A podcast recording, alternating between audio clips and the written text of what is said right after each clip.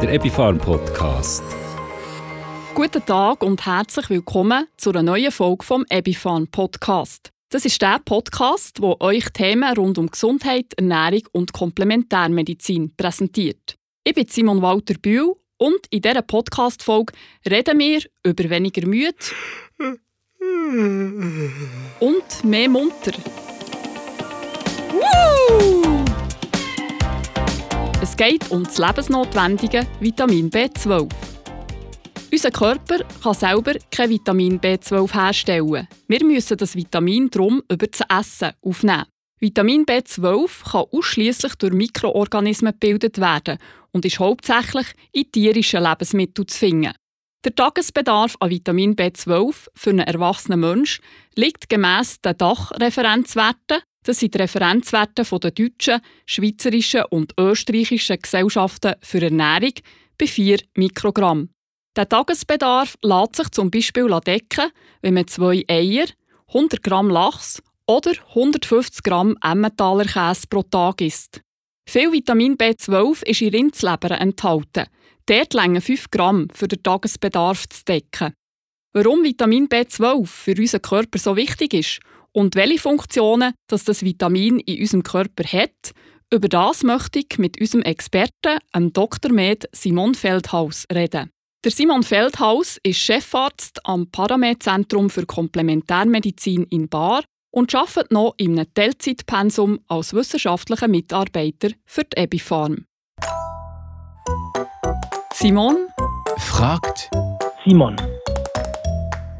Simon Walter-Bühl im Gespräch mit Dr. Med Simon Feldhaus. Guten Tag, Simon Feldhaus. Schönen guten Tag miteinander. Simon, Vitamin B12 ist für unseren Körper lebensnotwendig. Welche Funktionen hat das Vitamin in unserem Körper genau? Vitamin B12, eines aus der Gruppe der anderen B-Vitamine, ist fast einfacher zu sagen, welche Funktionen es nicht hat. Es ist eigentlich an unglaublich vielen Zellfunktionen beteiligt. Dazu gehört allgemein Zellteilung, damit auch Aufbau von Zellen, demzufolge auch Blutbildung natürlich im gesamten Stoffwechsel der B-Vitamine. Damit ist es auch in der Vernetzung natürlich notwendig, wenn man mit B-Vitaminen arbeitet und Folsäure benötigt, wird B12 auf jeden Fall auch benötigt. Es ist also vernetzt im Stoffwechsel anwendbar.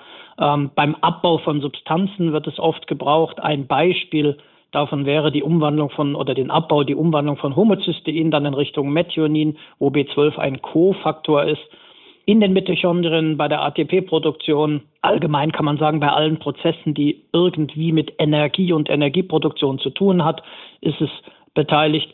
Und dann natürlich an allem, wo irgendwo auch äh, wieder aufgebaut hergestellt wird, also auch Schutzhüllen von Nervensträngen, das Myelin, die Haut profitiert vom B12, das Immunsystem. Wie gesagt, man kann eigentlich kaum einen Ort finden, wo es nicht zumindest als Teil eines ähm, Komplexes involviert ist.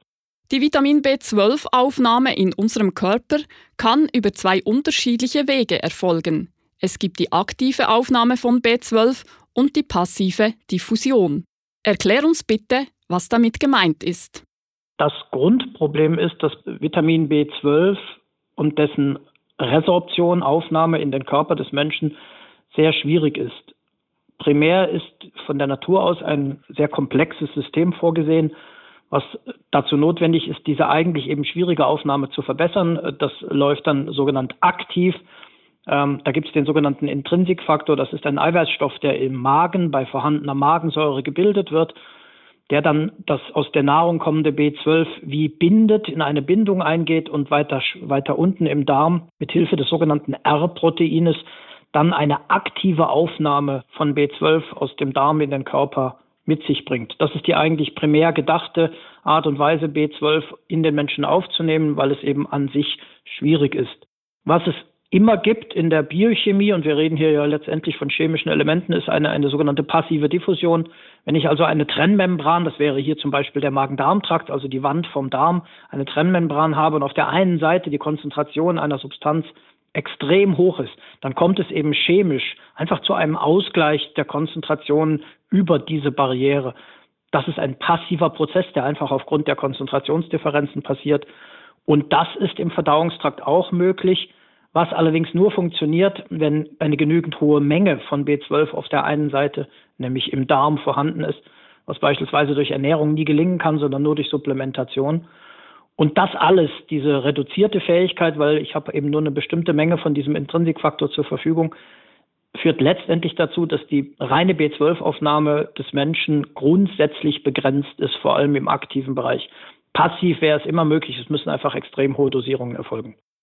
Wie häufig ist ein Vitamin B12-Mangel in unserer Bevölkerung und durch welche Symptome kann er sich äußern? Die Frage der B12-Versorgung der Bevölkerung ist leider nur unzureichend untersucht. Es gibt keine breit angelegten wissenschaftlichen Untersuchungen dazu. Wir gehen aber aufgrund vorhandener Labordaten davon aus, dass bis zu 40 Prozent der Bevölkerung zumindest eine Unterversorgung aufweisen, im Sinne von auch einer nicht bedarfsgerechten Menge. Jeder Mensch hat vielleicht einen unterschiedlichen B12-Verbrauch und damit hat auch nicht jeder genügend B12, wenn man im Normwert bleibt. Die Symptome sind leider sehr problematisch, nämlich extrem unspezifisch. Das heißt, es gibt kein ganz typisches Symptom, wo es sagt, wenn das der Fall ist, habe ich einen B12-Mangel, sondern weil es eben so unglaublich viele Funktionen im Körper hat, ist eine Unterversorgung von B12 in verschiedensten Symptomen hängend.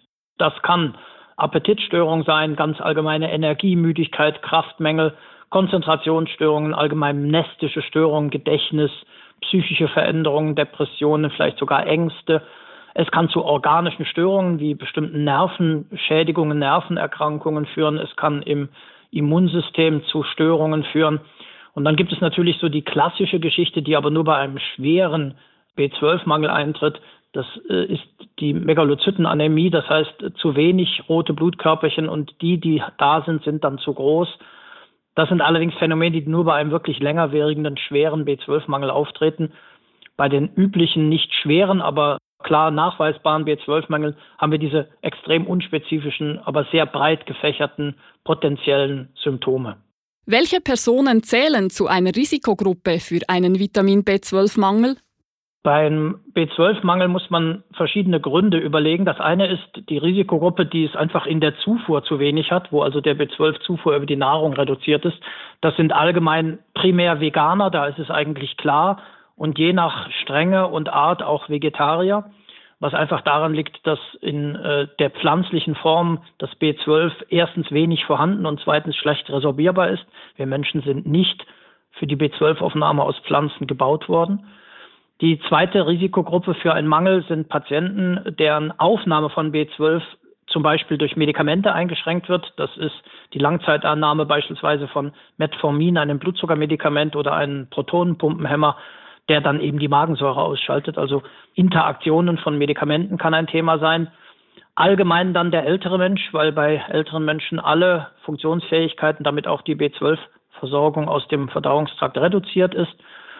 Menschen, die eine Krankheit oder eine Funktionsstörung im gastrointestinalen System haben, vielleicht sogar Operationen, ähm, diese bariatrischen Operationen, wo man den Magen verkleinert, zum Gewicht reduzieren oder durch größere Eingriffe am Darm entstandene Kurzdarmsyndrome sind ein Risiko. Und dann mehr so das, wo der Verbrauch höher ist als die normale Zufuhr. Das wäre zum Beispiel in der Schwangerschaft, in der Stillzeit oder auch bei sehr anstrengenden äh, körperlichen Tätigkeiten kann das ein Missverhältnis sein. Und als letztes natürlich dann ganz klar die Essstörungen, ähm, wenn ich einfach faktisch zu wenig esse. Macht es für diese Gruppe damit Sinn, ihre Ernährung zusätzlich mit einem entsprechenden Nahrungsergänzungsmittel zu unterstützen? Und welche Dosierungen machen Sinn? Grundsätzlich macht eine äh, Supplementation, ein Nahrungsergänzungsmittel eben dann Sinn, wenn entweder nachgewiesen, das ist die beste Form, also ich habe im Labor dieses bewiesen, dass eine Schwachstelle da ist, oder zumindest zu vermuten ist, dass der Bedarf nicht durch die normale Zufuhr gedeckt werden kann. Und das ist eben in vielen Fällen der Fall, insbesondere wenn die eben erwähnten Vorgaben vielleicht gegeben sind, was Ernährung oder Medikamente angeht, dann macht ein Nahrungsergänzungsmittel sicher immer Sinn. Da muss man dann unterscheiden, für eine reine Ergänzung werden so diese 5 bis 7,5 Mikrogramm im Sinne einer Art Basisversorgung oder in den B-Komplexen für die längere Einnahmedauer als sinnvoll angesehen. Es zeigt sich in der Klinik allerdings, dass das die absolute Untergrenze ist. Sobald ein wirklicher Bedarf notwendig ist oder die Medikamente, die ich eben erwähnt habe, wie Metformin oder Protonenpumpenhämmer gegeben werden, ist das definitiv zu wenig. Und insbesondere, wenn auch über die passive Diffusion gearbeitet wird, muss man auf jeden Fall höhere Dosierungen geben, die schnell bei 100 Mikrogramm beginnen. Und im Alltag hat sich bewährt, dass wenn ein Mangel sogar nachgewiesen worden ist, eine tägliche Dosierung von 500 Mikrogramm für eine bestimmte Zeit ähm, oral gegeben absolut notwendig und sinnvoll ist. Noch eine letzte Frage. Wie sicher ist die Einnahme von Vitamin B12 beziehungsweise kann es auch negative Folgen haben, wenn man zu viel Vitamin B12 aufnimmt? Wie bei allen, vor allem Mikronährstoffen, äh, gilt, so viel wie notwendig ist richtig, aber überdosieren sollte man nicht. Grundsätzlich ist äh, B12 von der Substanz her als sicher und im Sinne des Wortes atoxisch zu werten. Eine Intoxikation äh, ist immer vorstellbar, aber mit absurd hohen Dosierungen denkbar. Es ist allerdings so, dass wenn man jetzt B12 unkontrolliert längerfristig, allenfalls hochdosiert einnimmt und das eben nicht mit anderen Mitteln wie zum Beispiel der Folsäure kombiniert oder mit anderen Stoffen, dann kann auch eine regelmäßige zu hohe B12-Einnahme durchaus zu Nebenwirkungen und Risiken führen, weil letztendlich zum Beispiel ein Folsäuremangel entstehen könnte. Gleiches gilt, wenn ein B12-Mangel nur mit B12 beseitigt wird und nicht gleichzeitig auch noch andere, vor allem B-Vitamine gegeben werden. Daher ist eine klare Empfehlung, eine unkontrolliert längerfristigere Einnahme von B12 sollte nicht gemacht werden, außer es ist von einem Arzt verordnet und entsprechend auch labortechnisch kontrolliert worden.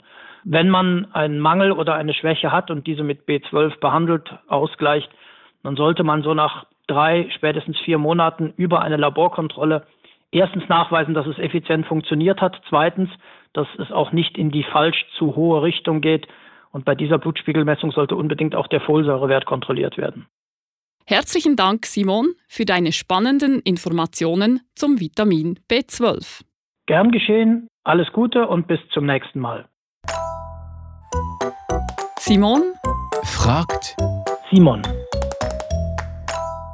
Das ist der Dr. Med Simon Feldhaus, Chefarzt am Paramed-Zentrum für Komplementärmedizin in Bar. Der Simon Feldhaus hat es vorher erklärt, es gibt Situationen, die zu einem Mangel von Vitamin B12 in unserem Körper führen können. In so einem Fall macht es Sinn, dass man seinen Vitamin B12-Spiegel durch ein Nahrungsergänzungsmittel wieder ins Lot bringt. Das Nahrungsergänzungsmittel Burgerstein Vitamin B12 Boost ist so ein Produkt. Es trägt zu einer normalen Funktion vom Nervensystem sowie zur Verringerung von Müdigkeit bei. Es ist hochdosiert und sein Einsatz ist sinnvoll bei höherer geistiger und körperlicher Belastung und wenn man sich vegan ernährt, weil Vitamin B12 hauptsächlich in tierischen Lebensmitteln vorkommt. Burgerstein Vitamin B12 Boost hat folgende Vorteile. Es ist ein hochdosiertes Monoprodukt und enthält 500 Mikrogramm Methylcobalamin. Die hohe Dosierung sorgt sowohl für die aktive Aufnahme wie auch die passive Diffusion von Vitamin B12 in Darm. Es ist ein Produkt von höchster Qualität und enthält keine künstlichen Aromen oder Farbstoffe und auch keine Konservierungsmittel. Die kleinen Mini-Tabletten kann man sehr gut schlucken und eine Packung mit 100 Tabletten lenkt für etwas mehr als drei Monate. Tabletten sind in einem praktischen Klickspender.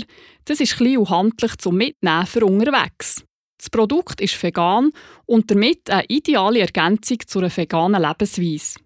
Pro Tag nimmt man eine Mini-Tablette Burgerstein Boost mit ein bisschen Flüssigkeit ein. Nicht geeignet ist Burgerstein Vitamin B12 Boost für Leute, die an einer schweren Krankheit leiden, ohne dass sie ärztlich abgeklärt sind oder die auf einen der Inhaltsstoffe allergisch sind. So, ich hoffe, der Podcast hat euch so richtig Auftrieb gegeben. Und wenn es euch einmal an Kraft und Energie mangelt, dann denkt unbedingt auch an das lebensnotwendige Vitamin B12. Ich starte jetzt meine Rakete. We have booster ignition and liftoff. Liftoff of Discovery. 9, 8, 7, 6, 5,